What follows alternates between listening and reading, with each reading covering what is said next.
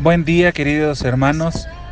Quisiera que oren conmigo porque la palabra del Espíritu Santo esté con nosotros. Que sea Él el que guíe esta palabra y que sea viva y eficaz. Y que lo que resta de este día sea de bendición y que siga así todos los demás días. Amén. Hoy quiero compartir lo que dice Segunda de Samuel capítulo 22, en su versículo 33. Dios es el que me ciñe de fuerza y quien despeja mi camino.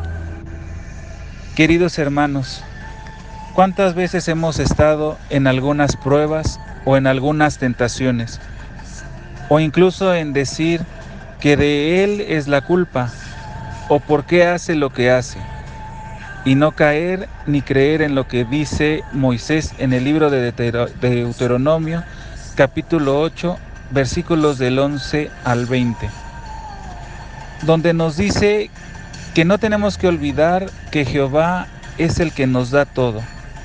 Él nos da el sustento y el poder de lograrlo todo. Y también con su ayuda vencer a los enemigos que nos hacen daño. En esta tarde quisiera que tú te dieras el tiempo para estar con Dios y que puedas leer estos versículos y te des cuenta que con Dios todo y sin Él nada. Dios nos dio unos mandamientos y pase lo que pase, suceda lo que suceda, siempre tenemos que estar con Él, porque Él sabe lo que necesitamos. Él provee y nunca nos alejará de su mano.